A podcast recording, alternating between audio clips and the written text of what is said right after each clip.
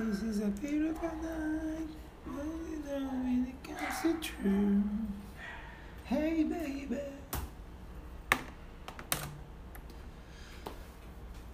Nossa, meu- o, o relógio tá contando o tempo desde o último episódio. É isso. Caralho. Que perigo, hein? Queima essa gravação. Boa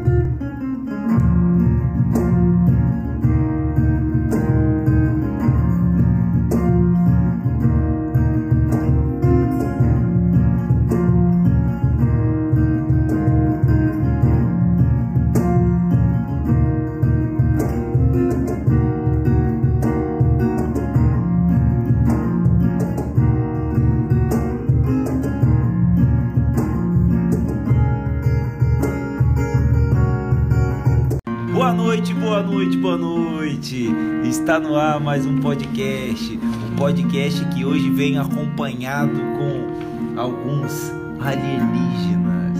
Está no ar o seu podcast do horário nobre. Então eu digo para vocês que está no ar o seu jantando na taverna. E é isso aí. Hoje a gente vai ter presença de elementos alienígenas. De novo, né? A gente gosta de tratar de alienígena nesse podcast, né? É verdade. É verdade. E hoje a gente vai conversar um pouquinho sobre um conto, né? Que apesar de ser um conto, é extremamente denso, a história é, é maravilhosa, né?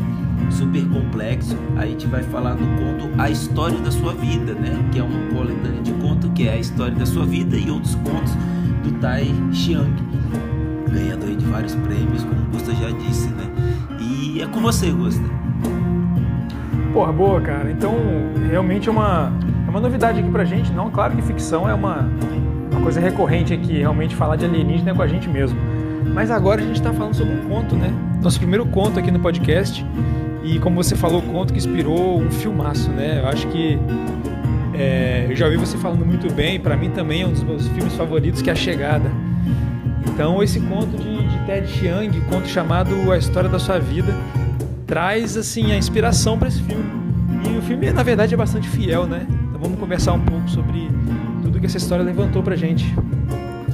É, com certeza. E Gusta, você pode listar aí pra gente de novo os, os, os prêmios que, que o escritor ganhou? Ixi, se vira nos 30, hein? Peraí que eu vou achar aqui. Você tinha falado que eram quatro prê- prêmios Hugo, né? Rapaz, vamos ver aqui rapidinho. Então abre aí. Que vale, porque a quantidade de prêmio que esse cara ganhou, cara, é, é uma coisa fantástica. E É porque gente. ele escreve muitos contos. Aham. E aí tem. Não, e é, é fantástico Olha, porque. nossa real- senhora. Ah, manda, manda. Ó, ele ganhou. O, só pra gente contextualizar, aquela série do. Do Sixin Liu ganhou o prêmio Hugo uma vez e o prêmio Nebula uma vez. O Ted Chiang, ele ganhou. É, nossa, mas a lista aqui não tá, tá toda bagunçada, não tá cronológica. Mas olha só, prêmio Hugo, ele ganhou 2008, 2002, 2017, 2009, 2011. Então foi um, dois, três, quatro, cinco prêmios Hugo, que é o maior prêmio da ficção científica. Caraca. O prêmio Nebula, que também é, um, um- é o segundo maior, ele ganhou em 2000, ganhou em 2008, 2003 e 91. Então ganhou quatro prêmios Nebula, cinco prêmios Hugo. E aí tem prêmios, prêmio Locus, tem um monte de prêmio aqui. O cara é muito premiado. Nossa, coisa boa demais. E pela história mesmo, né? A gente vê que tem uma complexidade, uma, uma narrativa muito legal, né? Então, foi muito bem escolhido aí, mais uma vez, a ficção para o nosso podcast, né? E com isso, né? A gente tá falando tanto da história aqui. Peço para você, Gustavo, começar aí nosso resumão. Beleza. É, então, como resumir essa história? Quem já, quem já viu o, o filme é bastante parecido. Mas eu vou assumir que a galera que não quer spoiler é porque não viu nem o filme nem o livro. É verdade. Né? Então a história começa com a chegada de naves alienígenas no planeta Terra. E algo muito interessante é que nesse caso os alienígenas não vêm para destruir Washington. Então são os primeiros alienígenas que não vêm para a Terra com o objetivo de destruir o presidente americano. Então eles chegam e ficam, ficam parados na órbita terrestre e a gente não sabe o motivo deles estarem aqui. E é em busca desse motivo que a história se desenrola. Então os representantes é, políticos do mundo inteiro, principalmente dos Estados Unidos, né, que é quem a gente acompanha ao longo da história, mas isso acontece no mundo todo, procuram formas de conseguir se comunicar com esses alienígenas, simplesmente para descobrir o motivo da chegada deles.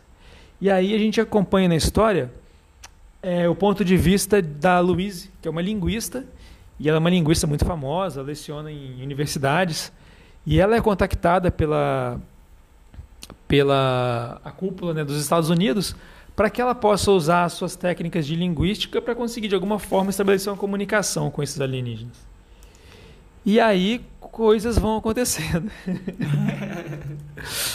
e aí mais para frente a gente conversa mais sobre essas coisas.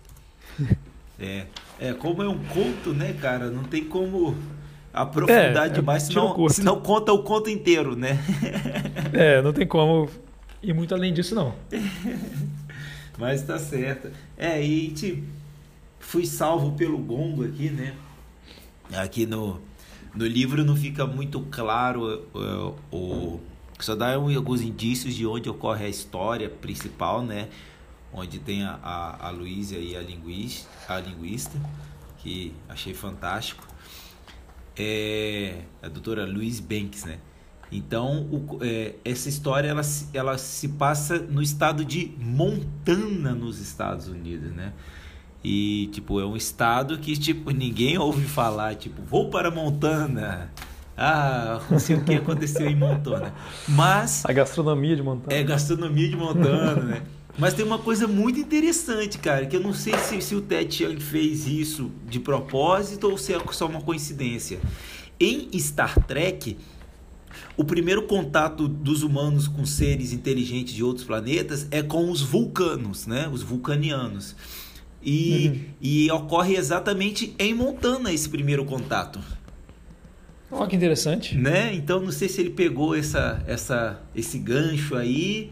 Se não pegou, é uma coincidência muito interessante, né? Então, realmente a primeira. E, é o, e, o, e o contato com os vulcanos é realmente um, um contato que não é de invasão, é um contato onde eles vêm trazer conhecimento mesmo para a espécie humana, né? Então é um contato uhum. amistoso, assim como no, na chegada. Então vamos falar um pouquinho de Montana, né? Montana, que é um dos estados americanos das montanhas rochosas, né? Um dobramento, uma cordilheira muito grande que se estende do Alasca e vai quase todo atravessa quase todos os Estados Unidos assim de norte a sul, né? É o quarto maior estado americano em, em área territorial, mas é pouquíssimo é, habitado. Então, ele é o quarto estado americano em tamanho de território, mas é o sétimo em menor densidade populacional. Então, imagina um estado muito grande que só tem 1 milhão e 84 mil habitantes, né? Isso dá 2,5 habitantes por quilômetro quadrado, né? É, é ninguém. Caramba! Então é pouquíssimo. Distanciamento gente. social para eles é fichinha, é, né? É segunda-feira. É só continuar vivendo, né? É. A pandemia não chegou lá até hoje. É. Então o estado que a parte oeste dele é tomado pela pela região da, das montanhas rochosas, né? Então nessa região tem muita extração de, de carvão mineral e nas baixadas ali perto das montanhas muita extração de petróleo, muitas reservas de petróleo. E do outro lado, do lado leste, tem planícies gigantescas, né? Onde ocorre principalmente plantação de trigo e pecuária. E como eu falei, né? Por, por, por ser um estado assim pouco habitado, acaba que as pessoas se concentram em algumas cidades maiores, né? Então a natureza é quase intocada lá no, no, no estado de Montana, sendo que 25% do estado ainda tem cobertura vegetal original e, consequentemente, tem muitos parques muito bonitos, né? Então o turismo é muito forte, é uma das da base da economia do, do estado de Montana, né? Então é, é um local muito bonito para visitar. Então você vê a parte de de florestas, de, de lagos, rios, das montanhas e com toda a exuberância da natureza. Então, é cena de filme, assim, visitar Montana, né? É interessante que, que o desenvolvimento do estado ele é basicamente em volta da Universidade de Montana, que é de onde a Louise Banks leciona, né? Então ali as cidades que se desenvolveram foram em, em volta da, da cidade de Helena, né? Que é a capital de, de Montana. Então você vê, tipo, como fosse uma grande cidade universitária que se tornou estado, assim, né?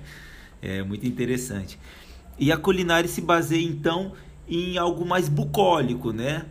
É, e o que se, traz mais assim da expressão culinária é o que chama de farm to table, né? Que é uma culinária que privilegia sempre o que é do campo, né?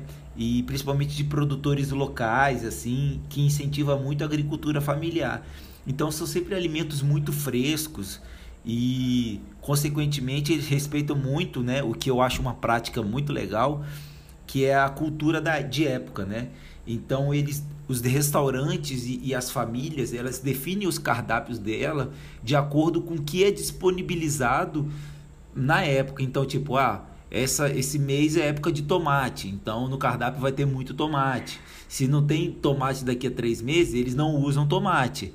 Então você, eles têm muito esse respeito com, com o que é produzido, o que a natureza dá, eles consomem, né?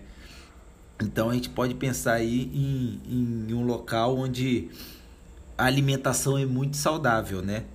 É, e é um contraste Legal. bem grande quando a gente fala de culinária americana, né? É mesmo, é isso que me deixou mais interessado. Eu achei muito interessante isso aí. É, então lá vi, acaba o Montana acaba virando um polo de quem quer se alimentar bem, né? Então você chega uhum. lá e tem, é muito comum os, os farm markets, né?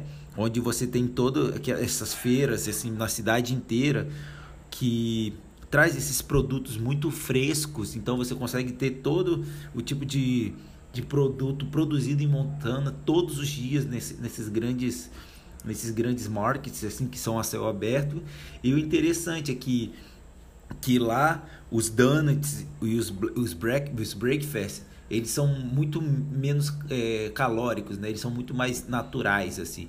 Então é que se fala que a expressão culinária americana em Montana, ela é uma forma mais saudável assim. Então você tem um acesso mais cru assim à, culinária americana. E o último ponto que é interessante lá que é ter uma frutinha que parece um mirtilo, que é quase a a bandeira da cidade, que é a huckberry.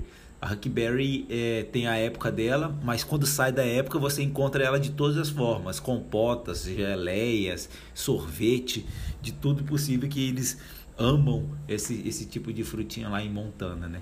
Então ele é um é algo bem bucólico assim. Os, os caras são basicamente é, caçadores coletores em Montana, né? E é isso aí. O que a gente tem para o nosso panorama gastronômico é algo inusitado, né? A culinária de, do estado de Montana, nos Estados Unidos. Que maneiro. Tá bom para você? Deu vontade de ir para lá? Pô, ficou até que deu. Eu não tinha ideia de nada que poderia ter em Montana. E essa questão aí que você explicou do farm to table, né? Achei bem interessante como que eles valorizam o que é plantado no local. Porque muita coisa que se perde com, com alimento que estraga é devido ao transporte, né? Uhum. Você faz transportes muito longos e com muita carga ao mesmo tempo, caminhão muito cheio. E acaba amassando, estraga no calor. Sim. Então esse farm to table aí, tá, além de ser muito saudável, tem essa questão da conservação do alimento, de você não ter tanto desperdício. Bem legal. É massa demais. É um é um é algo a se seguir, né? A se pensar para de qualidade de vida para todo quanto é tipo de cidade, né? Para uhum. uma população inteira. Mas isso aí, Gusto. Agora eu fiquei curioso de saber aí qual é a sua nota para esse conto e o seu personagem favorito. Eu vou concordar com os com a, com a banca do Nebula e do Google, que eu gostei muito do conto também. É, é claro que os prêmios, né, faltou a gente falar, porque esses prêmios todos não foram todos com base nesse conto. Uhum. É porque o Ted Chiang escreve muito mesmo. Esse livro, por exemplo, acho que tem uns 10 contos. Ele lançou recentemente com mais um monte. Então, diferentes contos ganharam prêmios diferentes. Por isso que ele tem esse monte também. Mas eu gostei demais. Botei nota 5 para esse conto. É, eu acho que ele trouxe algo a mais do que o, o filme trouxe. O filme também, para mim, é nota máxima também se a gente tivesse que avaliar filme aqui. É um dos melhores filmes de ficção científica que eu já vi. Junto com Interestelar e alguns outros aí. Aham. Mas eu acho que ele trouxe algo a mais porque ele conseguiu aproveitar a forma escrita para usar é, o vocabulário para dar essa sensação de, de brincar com o tempo, que a história tem muito né, de brincar com o tempo. É, é uma das histórias mais originais em relação a, a gente, não sei se a gente pode chamar de viagem no tempo, né, mas essa relação da vida com o tempo. Então, no texto, ele, ele usa artifícios textuais é, para enriquecer essa, essa, essa demonstração né, de passagem do tempo. Aham. E eu acho que ele trouxe. usou muito bem o, o campo do texto para trazer reflexões que o filme não necessariamente traz com tanta profundidade. Então ele, ele, ele ilustrou algumas questões que ele queria discutir filosoficamente, mas ele ilustrou com conceitos físicos e linguísticos que ajudou muito a caracterizar os personagens principais, que é uma linguista e um físico. Então eu achei que ele é um conto curto, acho que não chega nem a 100 páginas. E como que é rico e achei sensacional. Um dos melhores contos que eu já li e cinco, com certeza cinco. Boa. E melhor personagem, eu. A Luísa é um personagem que toma muito conta da história, né? Sim. É, e, e essa visão de linguista, na minha opinião, é o que deu esse charme a mais para essa história. Porque eu não lembro de outra história que é do ponto de vista de uma linguista. e o, o quanto verdade. de coisa que ele conseguiu acrescentar é, na reflexão da história por causa desse ponto de vista. Então eu botei ela também como a melhor personagem. Boa. E você, o que, que você diz aí pra gente? Cara, eu vou seguir a sua, mas eu vou falar um pouquinho mais do porquê no. no eu posso até adiantar uma coisa, né? É, vamos lá, é cinco. Cinco e com uma coisa que eu não fiz ainda, ó. Olha, você tá de pé ou tá sentado? Tô de pé. cara, é um conto, é um conto assim fantástico, cara, fantástico. Ele é extremamente denso, complexo. Você, ele é curto e você lê assim, pá, parece que você leu 300 páginas de tanta informação que tem. E é, eu, pô, eu fiquei muito feliz. E um- uma das coisas interessantes é o seguinte: a gente tinha falado que Interestelar, Interestelar não, desculpa, é 2001 Odisseia no Espaço, o, te- o livro e o roteiro foram escritos concomitantemente, né? Então Uhum. acaba que tem uma, uma complementação um do outro, tanto que a gente discutiu, né? Ah, tem cenas do livro que é melhor no filme, tem cenas no filme que é melhor no livro.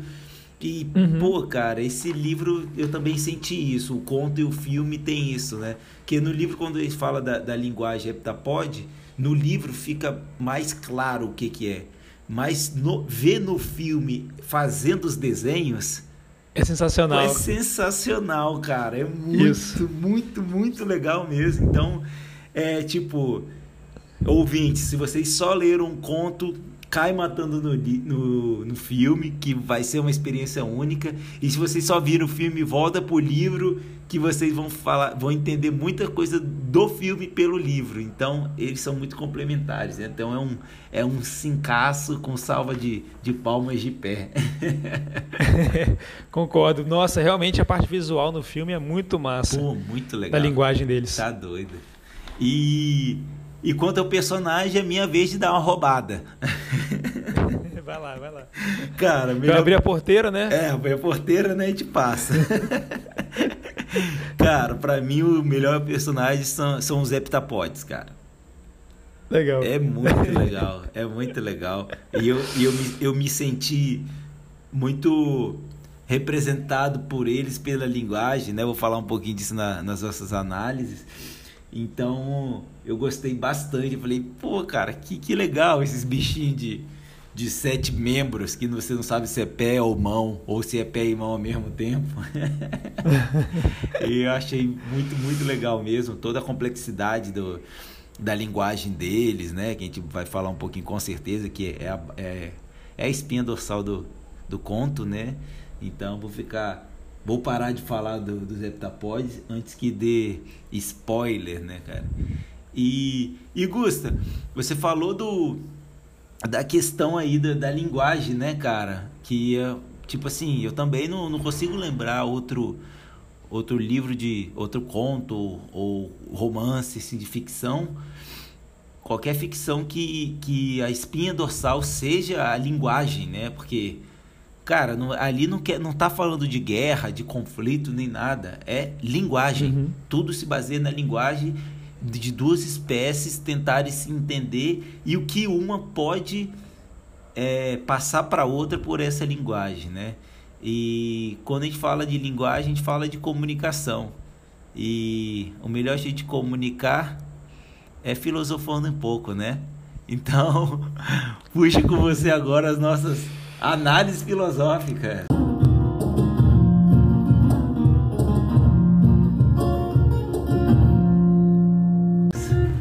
Boa, isso aí, cara, é isso mesmo. Então vocês já estão acostumados, ouvintes. Você que ainda não viu o filme, você que ainda não leu o livro, dá um pause. Eu já fiz uma boa apresentação aqui da história para deixar você com bastante vontade de ir atrás e consumir tanto quanto como o filme. Vale muito a pena. Então se você ainda não viu, não conhece, dá um pause e depois você volta aqui para participar dessa conversa com a gente. E se você ainda não viu, mas gostaria né, de se aprofundar mais, são temas muito interessantes. Quem sabe a gente pode deixar sua noite de terça-feira mais agradável. então é isso, né? Vamos nessa. Vamos spoilear. Vamos spoilear.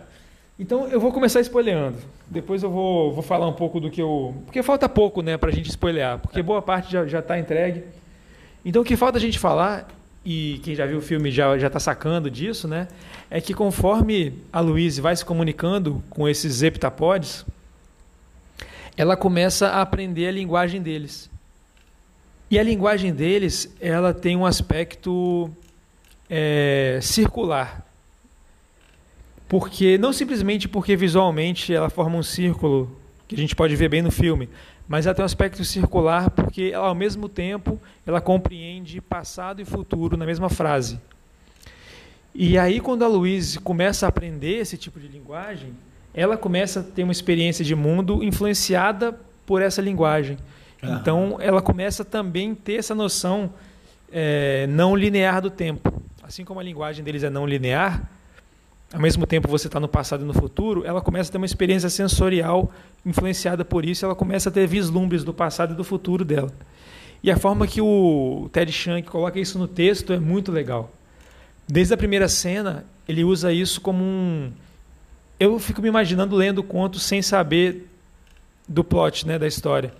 Porque a primeira cena é muito interessante, porque ele narra a mesma cena do, em cima da cabeça do mesmo personagem, e ele entra muito na cabeça do personagem, só que ele, ao mesmo tempo, essa personagem usa verbos no passado e no presente, uhum. pra, enquanto ela está refletindo. Desde o começo da, da primeira cena, ela, ele traz isso.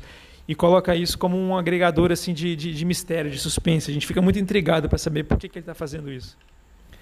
E aí no final ele, ela fala que no final da, da primeira cena, né, ela fala que tudo mudou quando essas naves aterrissaram, né? E aí você realmente, porra, não tem como você parar de ler nesse momento, né?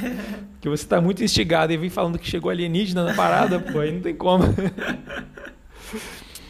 então, o, o plot é esse. Eu acho que a história, é, é, com essa maquiagem de, de, de ficção científica, com ETs chegando na Terra e tudo mais, a história eu acho que ela trata de duas coisas principais que é a questão da, da, da, influência recíproca da linguagem, como que a gente constrói a linguagem e como que a linguagem, em certo sentido, pode construir também a nossa forma de perceber o mundo.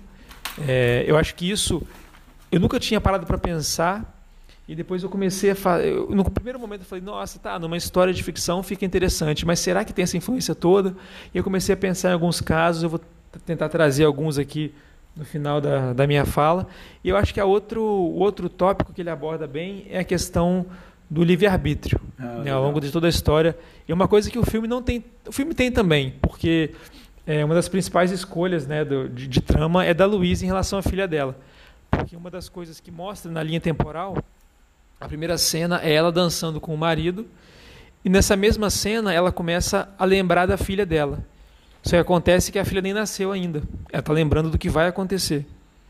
E aí ela termina a cena falando que essa história desse encontro com o marido, que eles estão dançando, que é uma coisa muito romântica, que é uma história que ela só poderia contar para a filha quando a filha tivesse uma filha, que ah. quando ela poderia valorizar esse tipo de, de cena.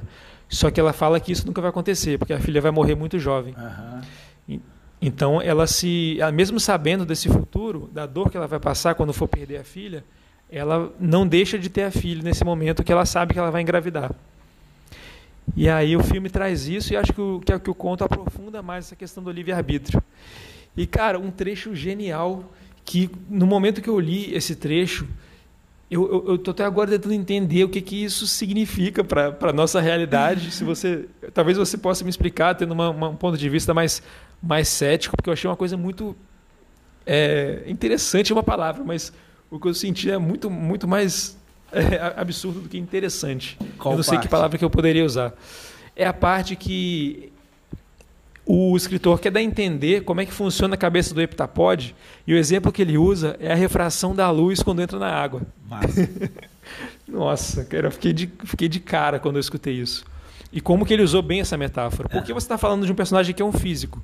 Uhum. Então ele usa uma metáfora da física para explicar como é que é a consciência desse heptapode no momento que ele consegue entender futuro e passado ao mesmo tempo. Como é que ele explica?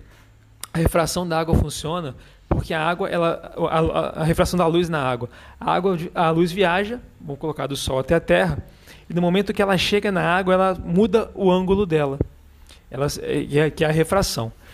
Beleza, isso a gente sempre soube na época de escola, isso já foi falado pra gente. Uhum. Mas o interessante, que eu nunca tinha parado para pensar, é que esse ângulo que a luz faz é exatamente o ângulo que ela precisaria fazer se ela quisesse é, ter o menor tempo possível entre é, origem e destino. E aí ele coloca a, a discussão no texto, na história, que a luz precisaria saber para onde ela está indo para ela poder escolher o caminho mais curto. Uhum. E ele fala que se a, é, é, um, é um embate né, entre. Porque a luz ela viaja muito mais rápido na, na água do que no ar, é isso, né? Ou é no ar do que na água? No ar, na água.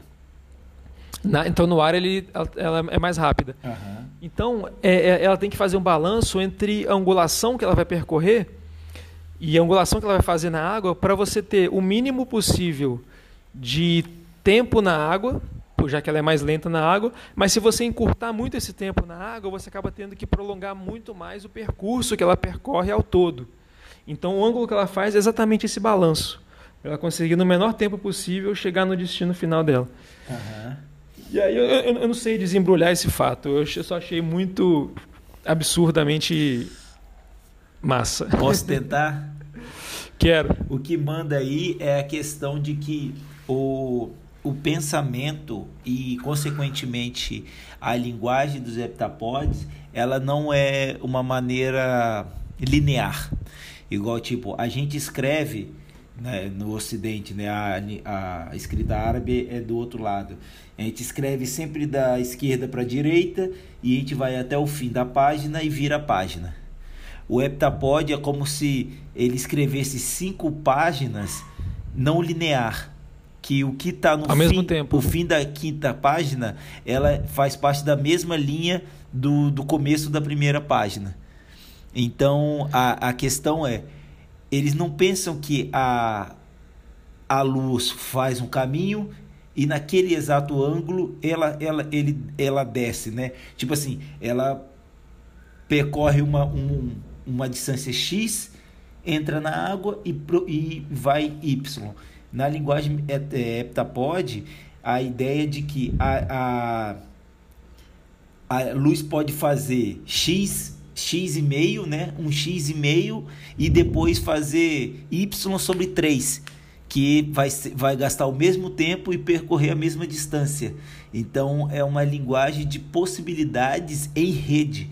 Então eles pensam eh, dos processos que levam ao fim, mas esse fim nunca é linear, ele pode estar de várias formas conectado. É isso que simboliza essa, essa comparação da, re, da refração da luz né, com, a, com a linguagem heptapode. Não, boto fé, eu, eu acho que é isso mesmo. Mas mais do que a simbologia, o que eu fiquei vidrado é por como que a luz se comporta dessa forma. O que, que faz a luz ter esse comportamento. É, então, é, é, isso é Eu muito... fiquei mais lidado do ponto de vista da luz. É. E é muito louco isso, porque a É gente muito louco. define de uma forma linear que para ir de um ponto a outro na- no, menor, no menor tempo possível, ela só pode fazer esse caminho. Mas, tipo, no, no- no outro, do outro jeito de ela incidir em outro ângulo, ela também gasta menos tempo. Porque que acontece? Ela vai gastar menos tempo mesmo fazendo um caminho maior, porque ela vai ficar mais tempo percorrendo o ar, onde ela é mais rápida, e menos tempo percorrendo a água, onde ela é mais lenta. Então, se for por, por, por tempo de, de que a luz chega de um ponto a outro, é o mesmo tempo e com, com espaços diferentes, porque a nossa a nossa matemática ela prevê que o menor, a menor distância entre dois pontos é uma linha reta. E, e, uma, e a luz sempre vai, correr, vai percorrer o menor, me- menor distância. Mas a gente calcula a distância de acordo com o tempo, porque a gente não tem como medir a luz. A gente tem como saber a velocidade da luz e, e o tempo que ela, que, ela, que ela fez aquele caminho, e aí a gente sabe a distância. Ou seja, a gente sempre vai fazer o mesmo cálculo, mesmo a luz percorrendo uma maior distância, porque a gente só sabe o tempo dela. E o tempo aí foi igual nas duas distâncias distintas. Eu acho que eu entendi. A gente não consegue traçar exatamente o caminho que o fóton individualmente fez. Né? Exato. A gente sabe o tempo que a luz levou para chegar lá, então a gente infere o trajeto. Exatamente. Entendi, entendi. Boa. É, E, e aí, beleza. Então a gente, a gente parte desse princípio de que os heptapodes eles conhecem passado e futuro e, e na cabeça deles isso funciona simultaneamente. E é como a Luiz passa a, a- a experienciar também a, a realidade dela. E aí ele começa discutindo. Primeiro eu vou falar do- da questão do livre-arbítrio. E eu achei interessante porque no final do, do livro, dos contos, né, o Ted Chiang faz uma citação do. Deixa eu achar aqui rapidamente.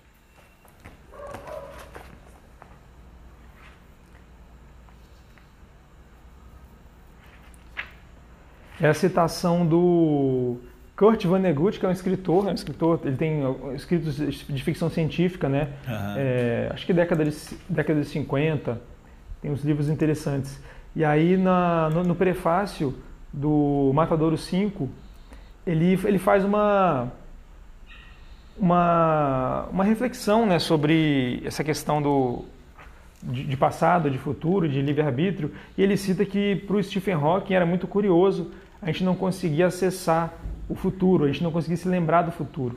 As pessoas que pensam no, na, na malha do espaço-tempo, né, como o espaço sendo algo intrincado e interrelacionado com o tempo, é, estão sempre buscando formas de a gente conseguir acessar, já que eles veem o tempo de, de certa forma como algo dimensional, espacial. É, para o Stephen Hawking ele cita que é, que é um mistério para ele por que a gente não consegue acessar o futuro assim como a gente consegue acessar o passado. Aham. E aí ele começa a discutir como é que seria uma realidade que a gente pudesse de fato acessar o futuro. Ele falou que essa citação desse livro foi uma das coisas que levou ele a pensar na história. E achei muito interessante como que ele usa é, tem um trecho que ele fala sobre os heptapodes e ele termina o trecho ele fala daquele livro da, da era, né? O livro das eras, daquela Aham. aquela grande né é, é, uma, é uma grande como é que se fala quando é uma coisa que você não consegue ter, ter ao mesmo tempo relacionar as duas coisas me fugiu a palavra agora É, tipo assim você sabe o que vai acontecer está escrito no livro das eras mas por saber você pode ativamente escolher fazer uma outra coisa Aham. então seria uma coisa que na nossa realidade não poderia existir. Só que o que ele fala é que os heptapodes, no momento que eles sabem o futuro, a motivação de ação deles é para cumprir esse futuro, para fazer com que esse futuro não deixe de acontecer. Exato. Então a, a motivação deles quando eles tomam ações é, é guiado por esse futuro. E eu acho que de certa medida a, a- nossa forma de agir não é tão diferente assim. Aham. É, a, gente tem a gente tem a capacidade de planejar, por mais que a gente não consiga ver o futuro, a gente consegue imaginar onde, é que a gente quer estar nesse futuro. Então a gente vai agir de forma a cumprir a cronologia que a gente estabeleceu para a gente mesmo. Se a gente soubesse desse futuro escrito no papel, será que a gente agiria diferente por algum motivo? No livro, a Luísa escolheu não agir. Eu acho que muitas vezes, além da gente é, agir em direção ao futuro que a gente planeja, muitas vezes a gente age movido a coisas que são muito até instintivas dentro da gente. Então, se você é uma pessoa cruel, quando você vê um cachorro latindo do seu vizinho, você vai agir de certa forma movido por esse sentimento interno, que às vezes é mais forte do que a sua vontade. Se você é uma pessoa caridosa, quando você vê uma pessoa na rua precisando de ajuda, você vai agir de uma certa forma, é, quer você planeje ou não. Uhum. Então, o quanto que a gente poderia mudar se a gente soubesse do futuro? É, eu acho que Dark, a, a, série Dark também abordou um pouco isso, por mais que na série eles não tivessem acesso total a esse futuro, a gente podia ver que eles eram muito movidos a, a, a sensações internas, né, a vontades internas, Sim. e muitas vezes que podem ser até instintivas. E aí tem essa relação que, que eu acho que o, que o conto traz muita riqueza nisso. E o que eu queria finalizar é, é, é a parte dessa influência da linguagem. Uma das coisas que eu li há pouco tempo, é, foi até um colega meu que, que postou, foi uma, um artigo do Reinaldo José Lopes.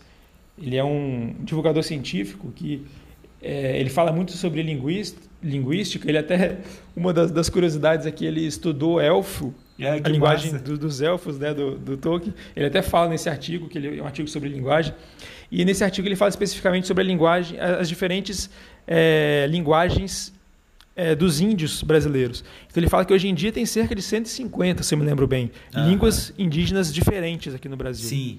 E é, é isso aí, né?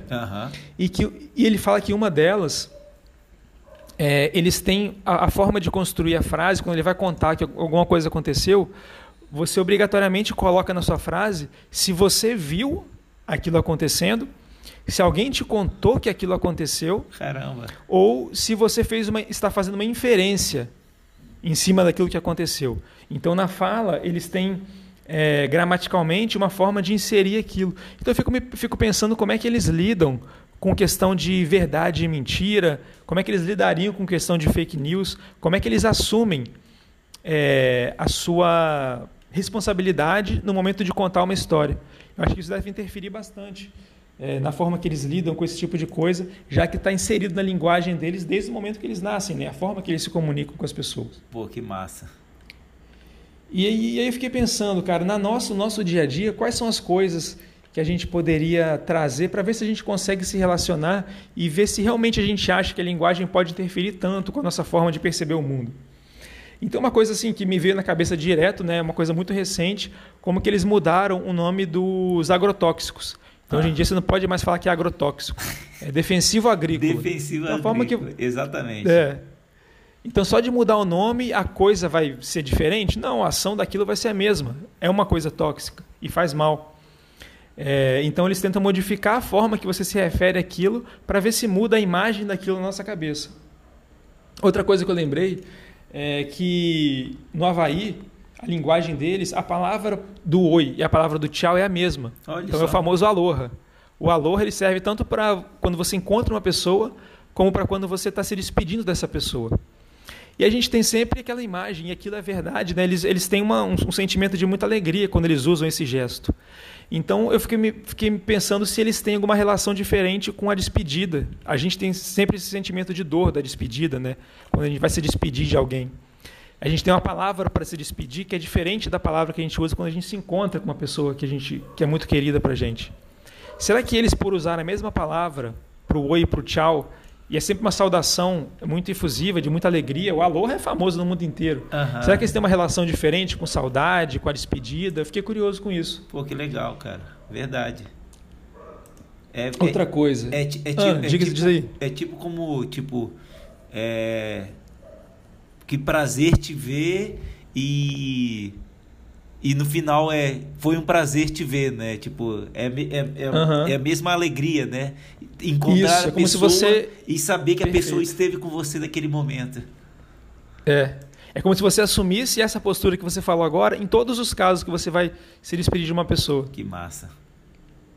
Outra coisa, eu, eu fico, fiquei pensando se a gente tivesse. Porque a gente. As, as, cores que a gente usa no dia a dia, né? Azul, verde, amarelo, vermelho. Será que se a gente tivesse nome para as variações de cada cor? Por exemplo, se a gente tivesse um nome para cada uma das variações do verde, será que a gente olharia para uma, uma, uma, um dossel de floresta e acharia mais bonito, mais colorido? Fiquei pensando sobre isso. Se cada tom de, de verde, de folhas, tivesse um nome diferente, será que a gente olharia e falar, nossa, que floresta colorida? Uhum. E hoje a gente olha e só vê verde. Massa. Uma coisa que eu fico me perguntando. Outra coisa, se a gente tivesse a mesma palavra para amor e amizade, será que as nossas relações pessoais seriam diferentes? Seriam mais fluidas? Será que essa questão de. Será que isso poderia interferir até na questão de, da monogamia da nossa espécie? Se a palavra para amor e amizade fosse a mesma palavra, a mesma definição? É, outra palavra que eu lembrei, que a gente vem mudando, a gente falava sempre que a gente era dono dos nossos animais. Da mesma forma, a gente falava que era dono de escravos, ou então era dono da pessoa com quem a gente casou com o tempo a gente foi mudando, inclusive em relação com animais. Hoje, quem tem mais assim essa, essa questão mais próxima já chama de tutor, né? Você nem fala que você é dono nem do seu animal. Então, como que a gente, nesse caso, a gente mudou a, a, a, linguagem depois de uma mudança de comportamento. Então, acho que é uma, meio que uma via de mão dupla. Augusta, você falou, hum. você falou aí de relação de amizade, amor e tudo mais. É, no francês você fala mis ami, né, meu amigo, é, dependendo do contexto, você pode estar tá falando de uma namorada, de um amigo, de uma pessoa que você ama muito, e é tudo a mesma coisa. Então, tipo, quando você fala mis ami, você tem que contextualizar porque a relação forte entre uma pessoa e outra é só um termo. E aí, quando uhum. você coloca no contexto, você está explicando qual é a relação com essa pessoa, se ela é sua namorada, sua esposa, seu grande amigo e assim por diante. Entendi. É, legal, cara. Então eu acho que o, que o autor ele, ele, ele realmente é, abordou essa questão, levou para a ficção científica e tornou uma história muito, muito cativante que gera muitas reflexões. Então era isso. Acho que as principais reflexões que eu achei foi realmente na questão da linguística, dessa do, do livre-arbítrio. E é isso aí. Agora fiquei curioso para saber o que, que você tirou dessa história. Diz aí pra gente. Boa. É, cara, é, é até complementando o que você falou aí, que os heptapods, eles, a partir da linguagem, eles conseguem identificar traços de um futuro. E, e a coisa muito legal que tem o, o heptapod A e é o heptapod B, né? O heptapod B é a linguagem escrita e o heptapod A é o, a linguagem falada. E, e, elas são muito diferentes, porque toda a comunicação, todo o entendimento do mundo dos heptapods é pela escrita. E a linguagem é simplesmente para confirmar o que eles estão vendo de possível futuro, né? Então eles, eles, eles falam para confirmar o que é o futuro. É tipo, eles estão escrevendo aqui, se comunicam escrevendo e tipo, vai cair uma pedra dentro do lago. E aí a comunicação de olha a pedra que vai cair no lago, viu? Não tem nada a ver com a escrita, só está confirmando o que eles viram na escrita, né? Então esse, esse uhum. negócio é muito legal, essa, essa questão de, de manter o futuro. Eu depois até quero falar, no, vou deixar para o final essa parte de, de, prever o futuro, não, que tem uma diferençazinha entre o livro e o filme, né? Mas vamos, vamos continuar. É, eu, eu, eu falei a parte do, do, do, do, do livro e do filme, né, cara? A história do livro expressa muito bem o título, né? E deixa claro da atemporalidade dos fatos. E o filme traz os recursos fotográficos que traz que faz a história ser bem completa, né? Porque no filme não fica muito claro que ela tá falando de um futuro e um presente assim, né, ao mesmo tempo. E no, no livro fica muito claro isso. E, e, no, e do final amarra tudo de uma vez só. E eu achei isso muito legal, assim. Que, é claro, né, só vendo você, você não consegue pegar muito, mas achei uma coisa fantástica. E aí já vem o, o autor destruindo tudo, né? A comunicação do Zé é simplesmente incrível. Uhum. Porque é o que eu falei, né? A, a confirmação da, da, da, da, da fala é como se fosse uma lei, sabe? é como se falar fosse um compromisso com, com a linguagem deles, né? Então se torna uhum. é como sei lá, é como você escrever alguma coisa e registrar no cartório, entendeu? Então aquilo está registrado. Então falar deles é registrar o momento, registrar um acontecimento para que todos os acontecimentos ocorram é, a partir do que eles viram na linguagem deles. Então, poxa, é, é muito legal. E a escrita, né, o, o uso da, da bidimensionalidade, de bidimensionalidade é uma forma que consegue trazer muitos significados, né? Mas a forma em rede e essas conexões que aí ele chama de semiogramas, né? É um, uhum. uma comunicação muito incrível, porque a, a Luíse fala que é, o primeiro traço que é feito ele é conectado com todos os traços futuros. Então, para você escrever na linguagem heptapod, você não tem que só escrever o que você começou a escrever, mas você tem que dar o traço certo que ele vai até o final. Então, cara, é uma coisa assim que você morre, né? Então, é, esse, essa complexidade tem muito a ver com, com o que você está falando, Gusta. Que você falou. Será que se a gente tivesse na, na nossa linguagem vários tons de verde, a gente não veria uma, uma floresta diferente, eu consigo adicionar a isso. Será que a gente entendesse vários tons de verde, a gente conseguiria ver uma floresta e falar: isso é uma mata atlântica do Nordeste, isso é uma mata atlântica do Sul, e isso é uma mata atlântica uhum. de, de beira de, de praia, né? Então, isso é uma teoria muito interessante que já existe estudos muito fortes de que a complexidade da linguagem do de, de determinados povos é, permitem que eles, entre aspas, prevejam o futuro. Então já é um estudo que existe. Um exemplo disso que as comunidades inuit, né, o, eles têm muitos nomes para neve. Então cada tipo de neve, o, o, como ela cai, como ela se, se se mostra no chão, em que momento ela cai, qual é a densidade que ela cai, cada, cada tipo de neve existe um nome. E não é somente neve. Então, os, os Inuit, eles conseguem prever se vai ter uma tempestade, o quanto de neve vai cair, quando vai cair a neve, se a neve vai continuar caindo, se vai ter sol no outro dia, só por saber todos os tipos de neve que existem. Então, o que você falou faz todo sentido. A complexidade Claro que o, que o, que o Chiang ele leva num extremo né, de previsão do futuro, mas querendo ou não, é um pouco de prever o futuro, sabendo que a neve daquele jeito quer dizer que amanhã tem sol. E realmente faz todo sentido, né? Você ter, você ter o máximo de, de percepção do meio é, é, os, as coisas acontecem por ciclos, né? Então, a densidade de uma neve, ela quer dizer que vai ter uma quantidade de água, uma quantidade de temperatura no, no, no na, na, atmosfera e assim por diante. Então, você tem como saber que aquela neve que caiu representa alguma coisa que vai acontecer num futuro próximo. Então, são, uhum. são, são estudos muito interessantes e, e é, essa é a, a teoria da linguagem que está por trás de, desse desse conto. E o, e o, e o Tex Chiang ele conseguiu trazer de uma forma assim muito, muito legal, né, cara? É, uma coisa Foi. que eu achei muito interessante é como que a parte militar ela é ridicularizada durante a história, né? que, que os militares só querem saber. Ah, eles querem armas? A gente pode dar armas para eles. Per é. Pergunta se eles vão atirar na gente. Pergunta o que eles querem. Pergunta o que, que eles querem em troca. E a, e a Luiz fica ali. Não, eles não querem nada em troca. E, e, e, o mais interessante, ela fala assim: ah, eles já sabem o que vocês vão falar, então não, não adianta eu falar com eles, né? Uhum. e, e os militares não servem para nada ali.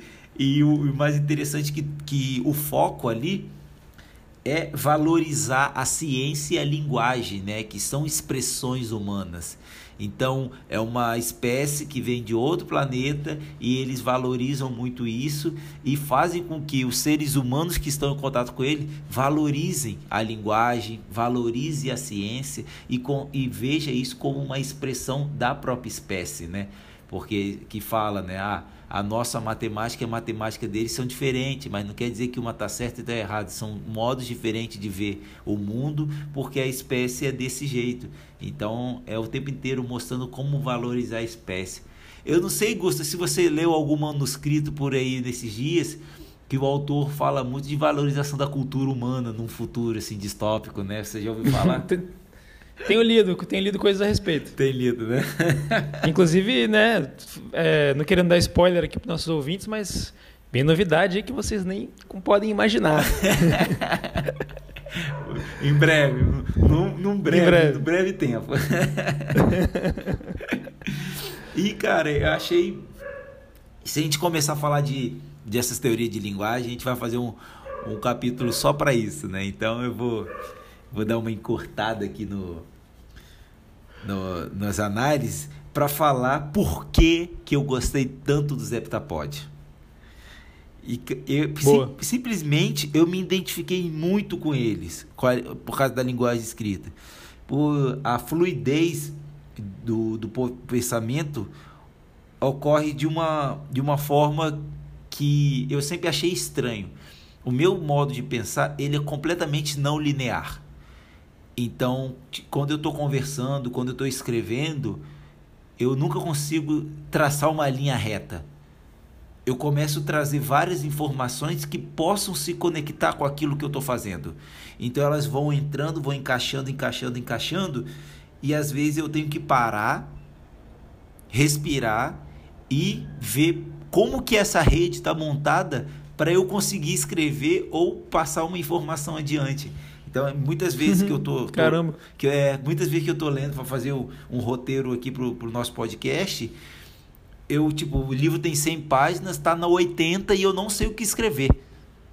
Eu não sei. E às vezes eu leio um uma frase e pum, bate tudo na cabeça. Eu falo, cara, é isso. Aí começo. Uma, duas páginas escrevendo.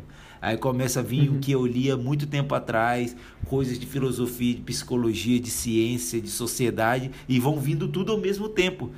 E antes eu não conseguia lidar com isso. E quando eu come, consegui comecei a aprender a lidar com isso, aprender que, tipo, eu penso desse jeito, né? A minha cabeça pensa desse jeito, em rede o tempo inteiro, eu consegui produzir muito mais. E ver que o Zeptapod, hum. ele se comunica dessa forma, eu falei, poxa, que legal, talvez eu seja alienígena. que doideira isso, hein? Cara, é muito louco. Então eu consegui entender muito bem, muito rápido, como que a linguagem etapode funciona, né? Pela descrição do livro, porque é a minha maneira de pensar. É tipo assim, é uma rede louca que eu tenho que tentar entender todos os dias os, os meus pensamentos para que eu não, não surte, eu não, não acho que eu tô ficando maluco. Olha, cara, doideira. Ai, ai. Queria aprender a falar heptapode, cara. Acho que eu vou começar a estudar. O que você acha? Eu acho que é uma boa, hein? É uma boa, né?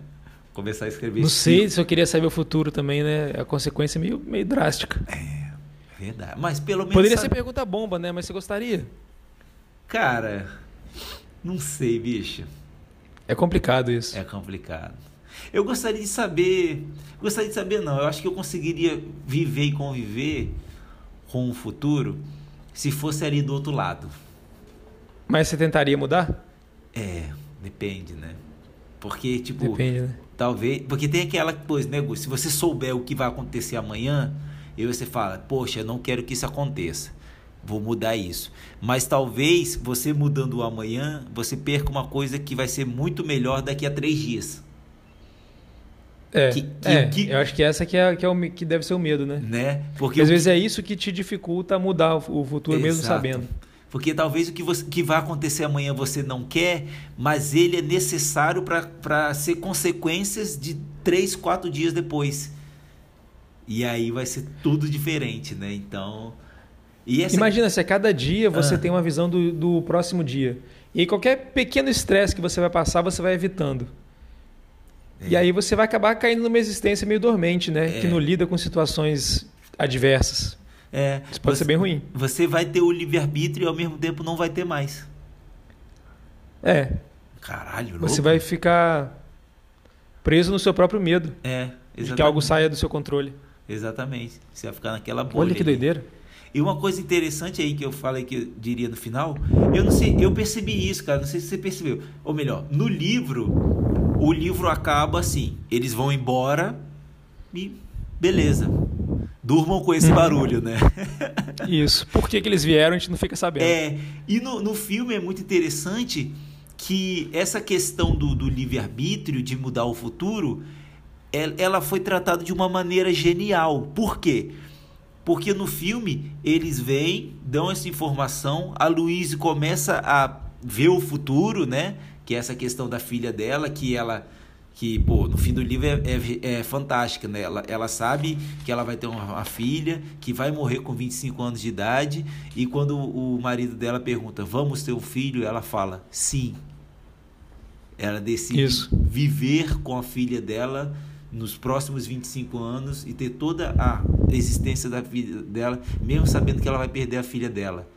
E eu achei, Uhum. foi- pô, cara, foi uma coisa fantástica, assim. E o que acontece no, no filme é que os heptapods, eles trazem uma informação que a Louise decifra, que é, no futuro, nós vamos precisar que vocês salvem a gente. Isso. Mas em nenhum momento os heptapods falam isso. Então, é tipo, eles não mexeram no futuro deles. Eles deram uma informação, um talento, vamos dizer assim, para uma outra espécie. E aí, se a espécie humana vai salvar eles ou não, não é mais com eles. Eles não têm como interferir mais nisso. Então, Uhum. cara, eu achei isso genial, que eles mexeram no, no futuro sem mexer diretamente. Eles deram uma possibilidade de outra espécie interferir no futuro deles positivamente. Eu falei, putz. E só tem no filme isso, né? É. Realmente só tem no filme. Isso só tem no filme. E eu falei, pô, e realmente, Verdade. né, um conto, ele não necessariamente tem que ter esse pá, essa- esse desfecho final. E no filme ficaria estranho se ele só fosse embora e foda-se, né? Então, É, eu fiquei até pensando sobre isso também. O final é bem aberto. Eu Aham. acho assim que contos como são muito curtos, se você tem tipo assim uma lição de moral, fica parecendo uma coisa meio infantilizada, porque aquele aquela quase consequência é muito instantânea. Aham. Então, em contos e fábulas infantis que você tem isso, né? Então você tem um começo, um problema e logo depois você tem a consequência e o aprendizado em cima daquilo. Isso. Então, o, o conto, acho que às vezes eles tentam fugir isso para deixar que o, que, o, que, o, que o leitor também construa um pouco do, do final. E eu fiquei É. pensando também que um pouco da nossa frustração é, com esse tipo de. Essas, essas séries, às vezes, séries episódicas né, que a gente vê, não é uma série de vários episódios que vão continuando. Cada episódio é uma história. Aham. E muitos deles têm finais abertos também. E, pô, a gente, de vez em quando a gente cai naquela sensação de frustração. Eu acho que muito disso tem a ver com essa nosso pensamento linear de causa e consequência. Isso. É, os heptapódios não pensam assim. Então eles não. Eles vieram para cá porque fazia parte da cronologia deles. Eles tinham que vir. Eles não precisam de ter um motivo. Exato. Não, isso é muito legal Né? mesmo. E, eu, e, e, tipo, eu, come, eu gos- comecei a gostar mais ainda dos contos por causa dessa liberdade, né? Porque o conto é Uhum. tipo, você vai ali, conta uma história curta e pronto, é história. Não tem que ter uma lição de moral, não tem que ter um fim explosivo, um, um- um ponto final que é, é isso aí que eu contei. Não, é pronto, acabei minha história, tchau, até mais, cara. Valeu.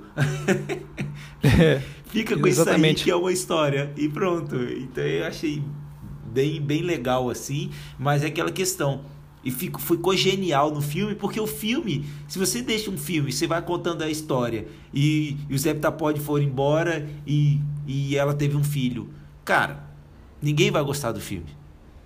Porque o Uhum. filme espera-se um final, né? Um final Exato. que, tipo assim, nossa, o final é muito bom.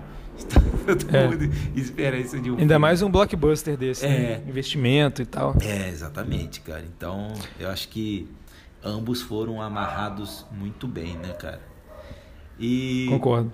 Ô, Augusta, nessas, nessas histórias de invasão alienígena, é, comparando essa com as demais outras, o que, que você sentiu falta nessa? Nesse eu senti falta de. Talvez.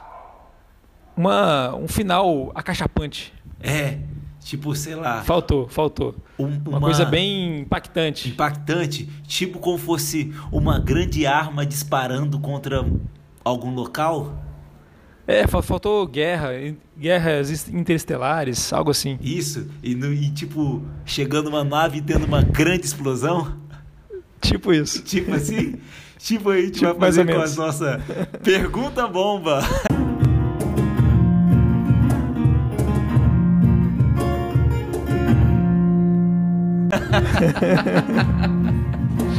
Isso. Isso eu senti falta. Mas agora a gente veio pra cumprir essa falta. É, Preencher essa lacuna aí que ele deixou. exatamente, né? Foi, tentou fazer isso com o Alan da última vez, foi difícil, né? Foi, nossa, é verdade. Ela não não entendeu, Ele não pegou. não pegou o gancho. Mas isso aí, como todo, toda questão de invasão alienígena tem uma explosão, e nesse não teve, mas a gente vai preencher essa lacuna com as nossas perguntas bombas. E já vou falando pra você, hein, Gusta. A minha é bomba pra caramba. Você quer que eu comece ou você começa? Olha, eu.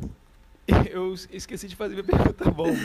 E eu esqueci de pensar nela ao longo do episódio. Ah, Então faz a sua, que aí eu vou fazer a minha como se fosse uma, uma continuação da conversa. é, então beleza. Então. Vai lá, vai lá. Cara, minha pergunta bomba você quase a fez durante o episódio. Uh! É, quase. Você viu que quando você perguntou, eu meio que fugi da resposta, né? Cara, o negócio é o seguinte. Então agora é a hora. A minha pergunta é o seguinte: Como você viveria sabendo como será o resto da sua vida e com a premissa de que você não pode mudar nada por atos diretos? Ou seja, você sabe Ué, tudo que vai se, eu. tudo que você vai acontecer na sua vida daqui pra frente, você sabe o que, que vai acontecer, exatamente. Mas aí você não pode interferir diretamente nesses acontecimentos para mudar qualquer acontecimento. Que que, como você viveria? Cara, o, o que o- que essa história me levou a pensar é. O quanto isso tá na nossa liberdade de mudar, porque. Se eu sei o futuro e eu não posso mudar ele, o que, que eu tenho. N- Não é uma escolha minha eu, eu, a forma que eu vou viver. Certo ou errado? Sim. Então eu acho que não teria muita escolha, né? Eu acho que eu, eu acho que eu viveria assim nu- numa constante aflição, sabendo que tá chegando o dia que alguma coisa ruim vai acontecer. É por isso que eu não gostaria de ter essa, essa capacidade, ainda mais Ah. sabendo que eu não posso mudar. Então, cara, eu, eu, eu realmente não sei como responder essa, essa questão, porque na na minha cabeça, se eu não posso mudar, eu não tenho poder de escolha do que, que eu vou fazer, caso eu tivesse essa, essa, essa capacidade, né? E se você pudesse. Só o que ia mudar seria internamente, seria, caraca, tá chegando o dia que eu vou dar uma topada com o dedinho mindinho na- na- no pé da cama, o que é todo dia. ia gerar, ia ficar essa eterna aflição. Mas eu vou, eu vou te dar um- um- uma, uma ajudinha. Um, um que a mais. É, e se você pensasse em mudar alguma coisa que vai acontecer com você,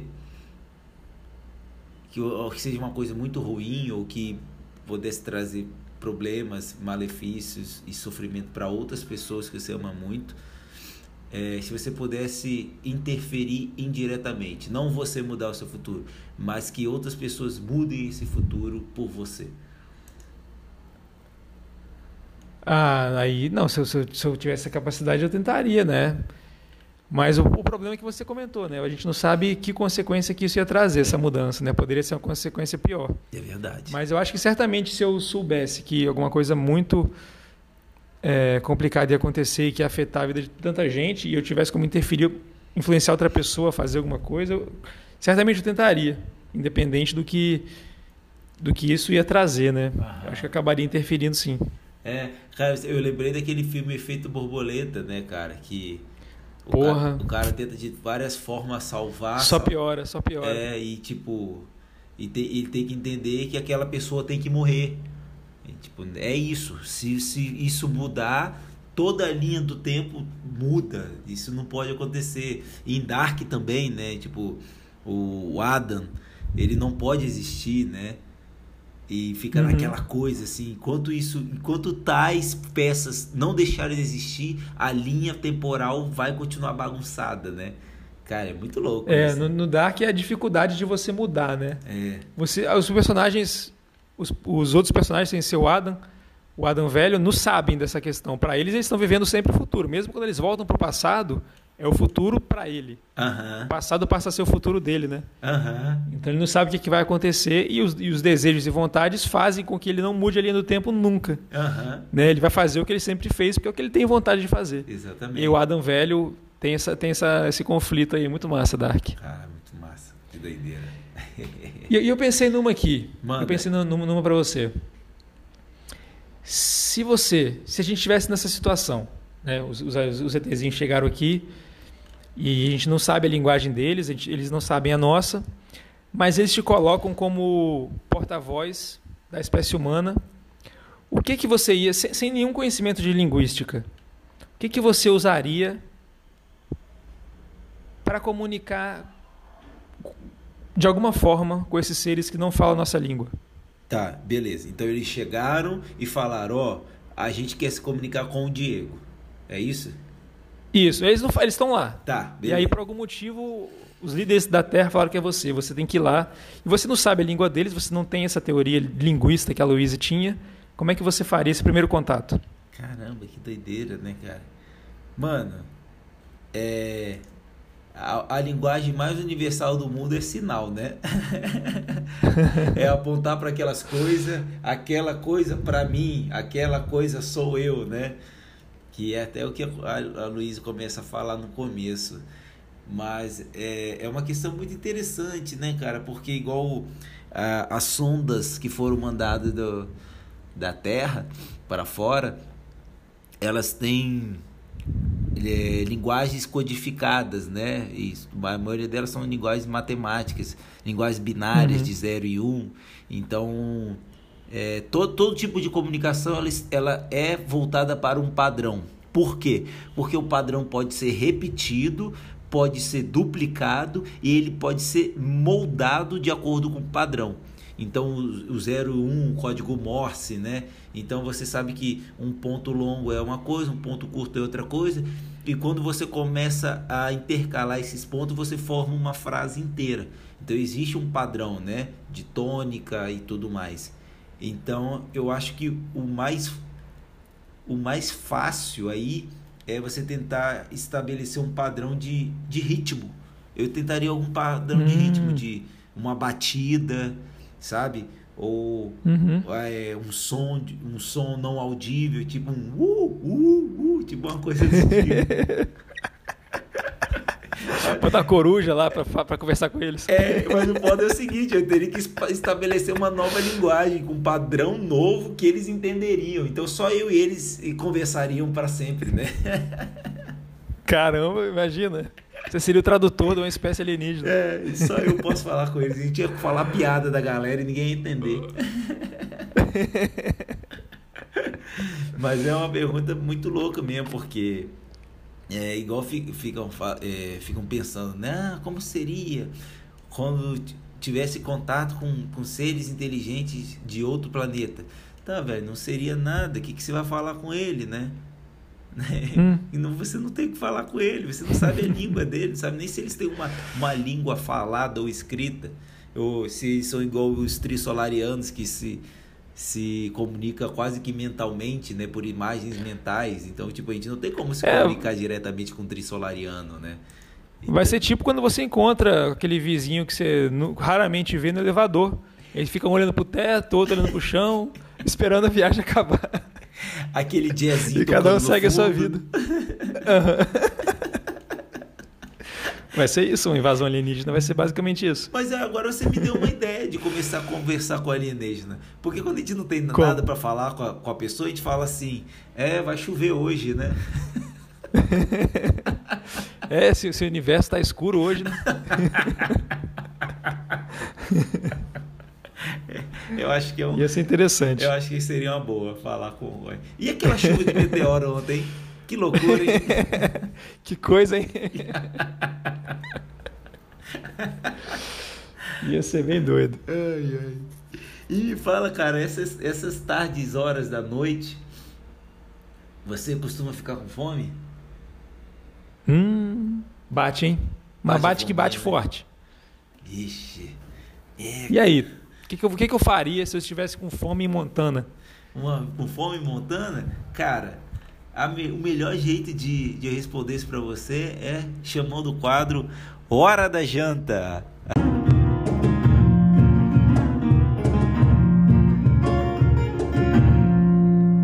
ah. Boa. É, cara, em Montana a gente tava falando no começo, né? É, o, melhor, o melhor local para você comer a comida americana, né? O, o American Breakfast, principalmente, é em Montana. Então eu li alguns artigos muito interessantes que as pessoas falaram. É o melhor donut que eu comi na minha vida. Tudo que expressa a culinária americana, né? Que a gente vê muitos nos filmes, né? Tirando aquela coisa nojenta de passar pasta de amendoim e geleia no pão e comer tudo junto. Meu Deus do céu, que coisa horrorosa, gente. É, dá dor de barriga só de ver. É, o pessoal não deve ter nem papilas gustativas, a língua é lisa. então, cara, eu pensei numa coisa muito interessante, porque uma coisa que eu gosto de fazer muito no fim de semana, que eu, eu sempre tiro o fim de semana pra ficar à toa. Então, tipo, eu não tenho hora para acordar, não tenho hora para tomar café, não tenho hora para almoçar, não tenho nem hora para começar a beber. Se eu, se eu acordei 10 horas e eu quero beber, eu vou abrir uma cerveja, vou fazer a caipe vodka e vou tomar porque é fim de semana. Fim de semana é sem lei. É, que beleza. é, é completamente sem lei. E uma coisa que eu gosto muito de fazer é o brunch, né?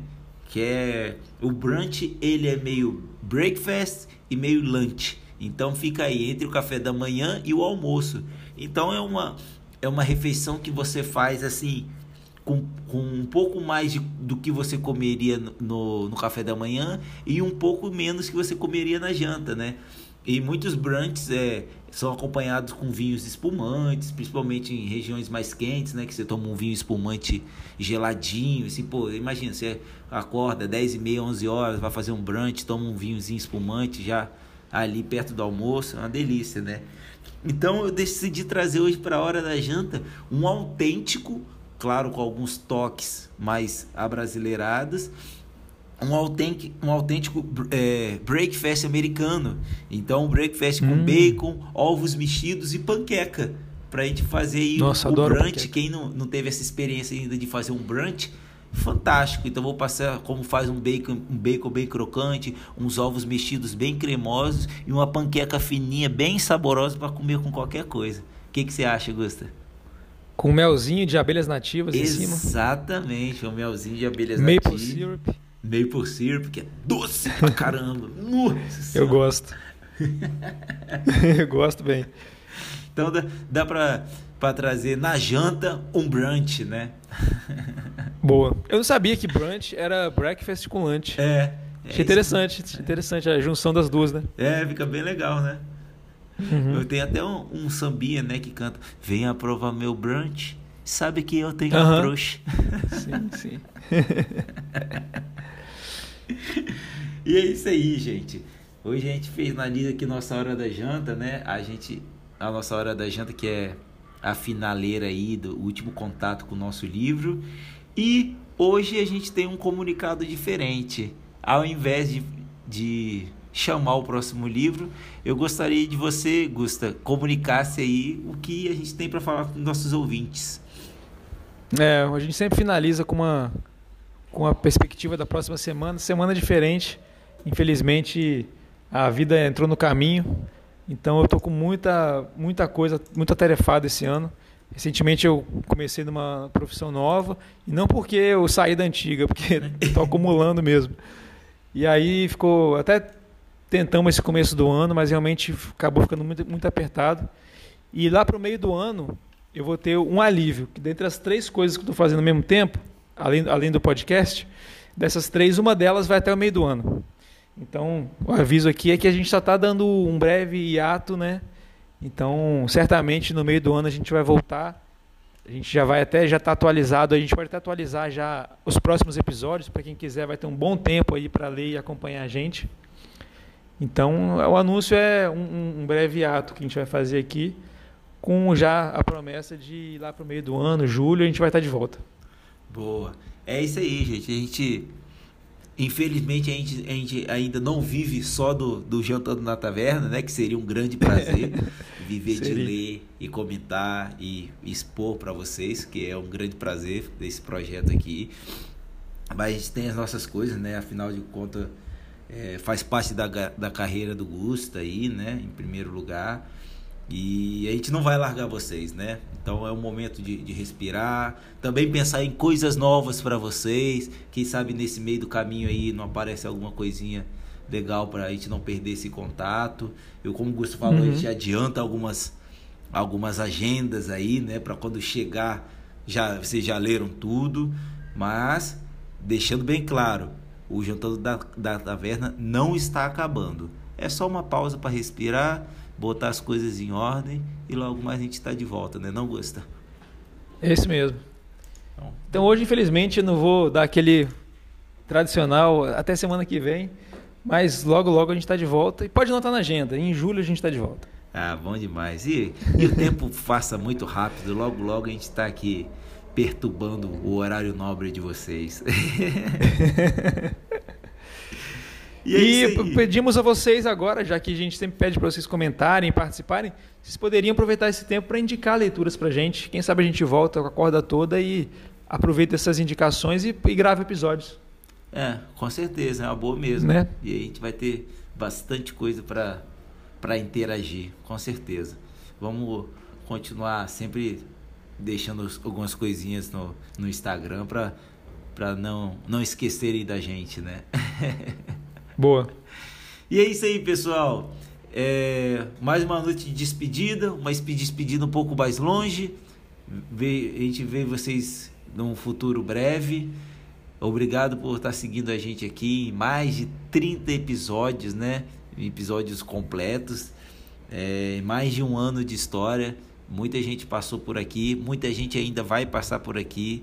Que a gente não para, né? Sempre estão em contato com com, com autores e tudo mais. E gostaria sempre de agradecer, como sempre faço, e, e hoje não seria diferente. Agradeço todo mundo aí, um até mais. E quem vos falou mais uma noite foi Diego Barbosa. É isso aí, galera. Novamente agradecendo esse tempo todo aí, vocês com a gente. Espero que é, a gente tenha conseguido engrandecer a noite de terça-feira de vocês. Claro que nem todo mundo escuta na terça, né? O que, que eu tô falando? Mas enfim. Até logo. Já já a gente volta aí. Com novas leituras, novos episódios. Um abraço. Vinheta.